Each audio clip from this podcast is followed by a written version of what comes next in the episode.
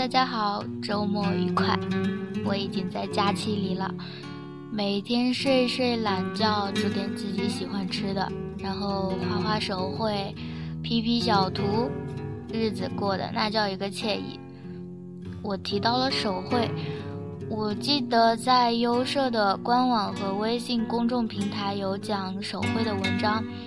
有很多小伙伴留言说自己想学手绘，但是却不知道该从哪里下手。我身边也有一些朋友在学习手绘和绘画，嗯，这里说的是手绘和绘画，我把他们两个分开说了。很多人觉得手绘和绘画是同一个东西，也有人认为说手绘和绘画是对立的。我这里分开说呢，是因为手绘和绘画它们有共通之处，但是却不相同。对于基本功而言的话，手绘和绘画是不矛盾的。学过绘画的同学呢，再去学手绘，可能对光影的理解会比较的好。比如汽车设计空间光影的流动，用的就是绘画。但是汽车形体上的推敲，线条的每一个角都会影响整个外观。这里呢，体现的就是手绘的严谨。之前有小伙伴应该也在优设的官网看到过，在聊绘画是否是设计师的基础的这篇文章。不知道大家看完之后是什么样的感觉？苗苗看完之后呢，是频频的点头。因为我本身就是工业设计专业出身，作者讲述的大部分内容呢是了解一些的，虽然仅仅是皮毛，但是也是接触了不少。现在插画和手绘似乎更能给设计师加分。我自己的感觉呢，就是手绘它是一种很快速，但也是很严谨的表达你的想法的方式。对于空间透视、光影、线条这些事儿，是你不用思考就应该能表达的，是应该融在你骨子里的东西。绘画与手绘相比起来呢，就随意了些。还有人问说自己是理科生，根本就没有一点绘画基础，之前也没有接触过手绘，说自己已经输在了起跑线上，现在学习手绘还来得及吗？说实话，我身边手绘的大神几乎都是理科生出身，他们之前也没有任何的基础。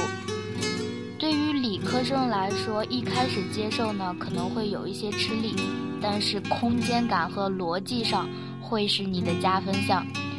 上天是公平的，一个处处都是短板的人也会有他所擅长的。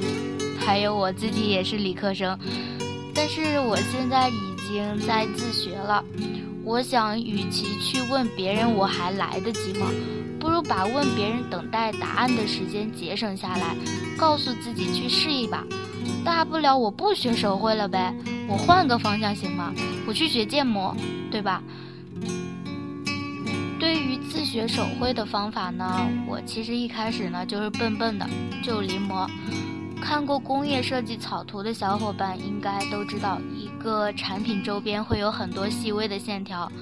一开始呢，我就傻傻的临，然后不知道这些线的由来。后来临摹多了，就会发现一些规律嘛，然后就去看了一些专业的书籍，慢慢的开始了解产品设计的语言，比如结构线呀、分模线啊、轮廓线这些。学习手绘呢，它其实并没有那么的难。但是想要画的很棒，却是有点难度。但是对于自学的话，还是有很多的资源可以找到的。有很多网站其实都有很多手绘免费的视频，还有就是有一个很好的听课平台。我想你们应该已经猜到了，没错，就是腾讯课堂。我这里不是打广告啊，因为有很多培训机构都直播免费的公开课。反正就是免费的吧，不如就听听呗，不听白不听，对吧？手绘呢是最终是要表达你的创意的，有些想法表达不出来，是因为你的手练的还不够。这是我的一位师姐告诉我的。记得设计师如何在逆境中成长中说过，此刻你改变不了别人，就踏踏实实听别人的，潜心修炼，努力成为改变别人的人。手绘它也是一条漫漫的长路，仍然需要我们潜心修炼。当你的创意无法完全的呈现时，就是你眼高手低。一位前辈曾告诉我说，在审美上要做到眼高手低，但是在表达你的想法创意时，要做到手高眼低。这里呢，也送给大家：工欲善其事，必先利其器。我们再说说工具吧。这里说的工具呢，只是基本的工具，大家可以根据自己的实际情况补充。第一是手绘板，手绘板是很多设计师必备的，搭配 PS 呀、Sketchbook 用起来非常的方便。当然，如果你是土豪的话，直接就上手绘屏吧，屏幕上及时的显示手绘的进度，会大大的提高你的效率。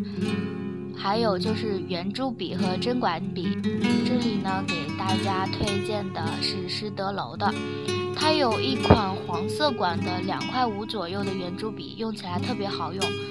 他家的针管笔其实也蛮不错的，我之前用的呢是樱花，很贵，还容易买到假货。施德楼的呢就比较经济划算。还有就是彩铅，很多设计师喜欢直接用彩铅起稿。然后就直接上颜色，就比较的方便。这里的彩铅呢，就辉博家吧，已经做了几百年的铅笔了，但是还是很容易买到假货。买的时候呢，一定要注意，一定要注意哦，一定一定要注意哦。我就是活生生的例子。如果不想用徽博家的话，可以试试无印良品出的出的彩铅。每次苗苗都是摸摸自己的荷包，然后默默的离开。还有马克笔、笔刷、速写本、纸张等等，这里呢就不一一说了，免得被人说是打广告。温馨提示：用马克笔的小伙伴们，当用马克笔的时候呢，你可以用笔先轻轻的起稿。上完色之后呢，再强调一遍线条就好。这样的话，画面不容易脏，还会显得你的画面挺饱满的。这一期好像都是我一个人的碎碎念，谢谢大家支持优设微电台，支持苗苗，我们与你一同在路上。今天呢就到这里，我们下期见，拜拜。